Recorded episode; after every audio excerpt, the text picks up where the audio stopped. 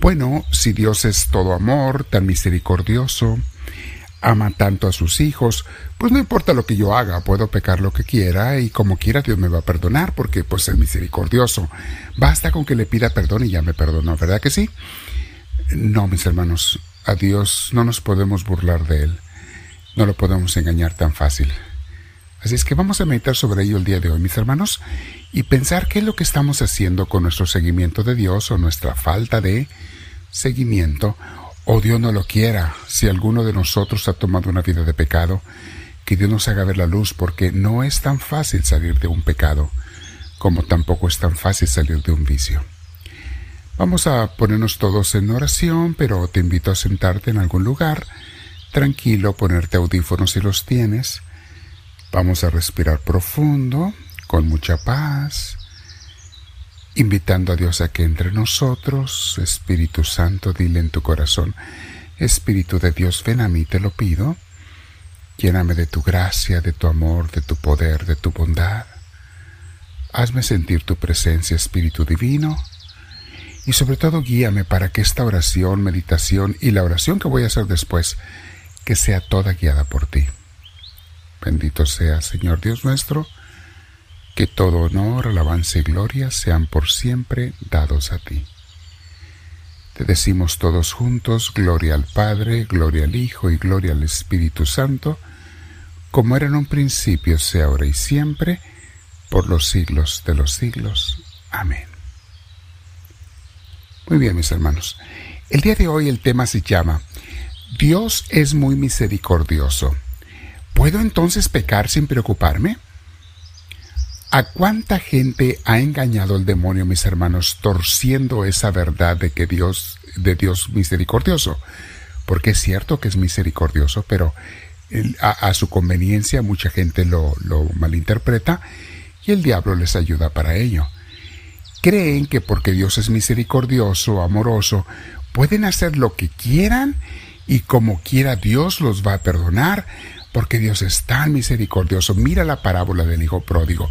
El Padre que perdonó a su Hijo pecador. Eh, no es tan simple, mis hermanos, hay que meditar bien esa parábola.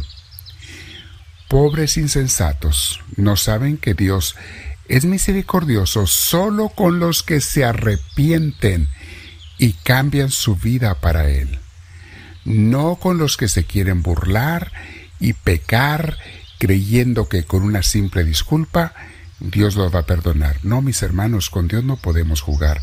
Por favor, yo no quiero que nadie se engañe. Yo no quiero que nadie se condene por estar engañado. Esos que se dedican al pecado no son de Dios, sino del diablo. Por eso, la inmensa misericordia de Dios no los puede alcanzar allí en el infierno donde viven, o sea, el lugar del demonio. Allí no se mete Dios porque Dios ha sido expulsado de esos corazones negros y malintencionados. Vemos, en efecto, en la parábola del Hijo Pródigo, que el papá, o sea, Dios Padre, es a quien Jesús se refiere en esa parábola, Dios Padre, a quien e, está hablando de cómo actúa él con, los, con sus hijos. El papá perdona al hijo pecador que se había alejado de su casa y de su amor que se había ido a vivir y malgastar su herencia en una vida alejada de Dios, una vida independiente. Es el pecado más común, mis hermanos, es que Satanás le inspira a la gente. Independízate de Dios. Haz lo que tú quieras. Tú decide tu vida, que Dios no te diga. Aquel hijo pródigo se fue a vivir una vida donde pudiera pecar a su antojo. Lo que muchos no ven, mis hermanos, en esta parábola, se lo brincan o lo ignoran o no lo quieren pensar, es que ese hijo tuvo que sufrir mucho antes de que su padre lo perdonara. Sufrió mucho desprecio, hambres, quería comerse la comida de los puercos y no se la daban. Sufrió soledad, abandono, pobreza, para poder reconocer que se había equivocado terriblemente, para ver su realidad y su gran pecado, para arrepentirse y volver con mucha humildad a la casa del Padre.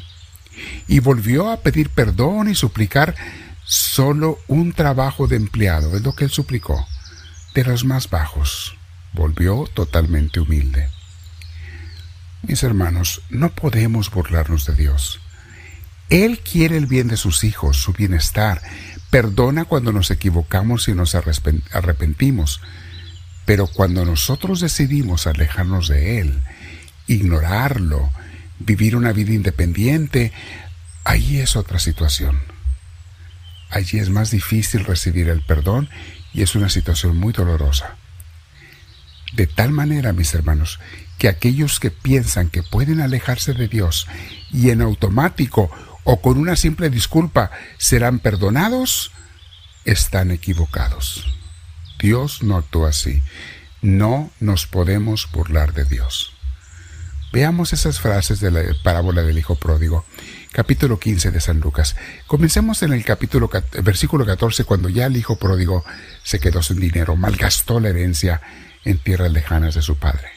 Dice así: Cuando el Hijo Pródigo ya había gastado todo, sobrevino una gran escasez en aquella región y él comenzó a pasar necesidad. Así que fue y consiguió empleo con un ciudadano de aquel país, quien lo mandó a sus campos a cuidar cerdos. Tanta hambre tenía que hubiera querido llenarse el estómago con la comida que daban a los cerdos, pero aún así nadie le daba nada.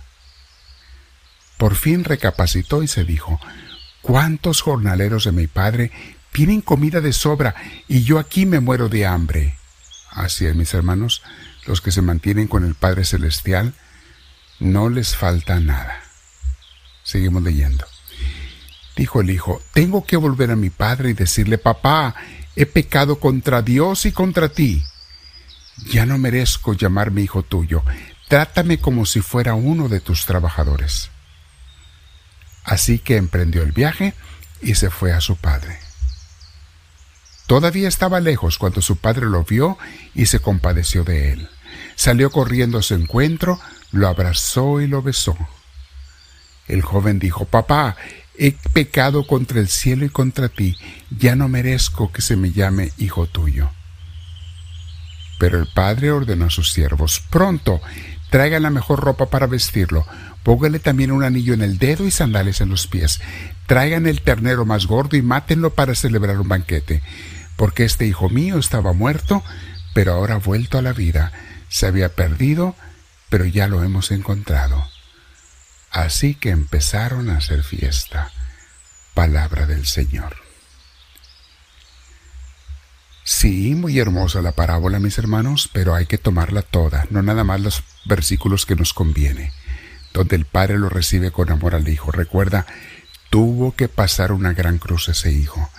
Todo pecador que decida vivir en pecado no va a simplemente arrepentirse y pedir perdón y recibirlo. Así no trabaja, mis hermanos, así no funcionan las cosas. Primero tiene que pasar una penitencia grande. Arrepentirnos, reconocer nuestro error y volver al Padre. Así es que mis hermanos, si alguno de ustedes pensaba o ha pensado, ¿puedo pecar al cabo Dios me perdona? Como dicen acá en Estados Unidos, piénsenlo dos veces, porque no es así.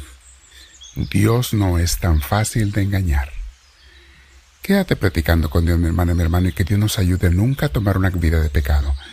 Todos caemos en pecados de debilidad, pero que nunca tú vayas a decidir irte por el pecado.